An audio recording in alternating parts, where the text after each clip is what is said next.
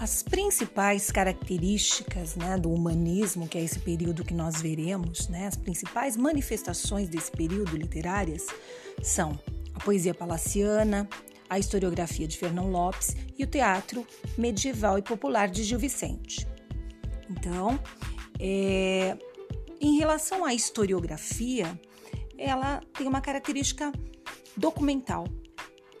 E nós veremos que o humanismo iniciou no ano de 1434 em Portugal, quando Fernão Lopes é, será nomeado o cronista mor da Torre de Tombo.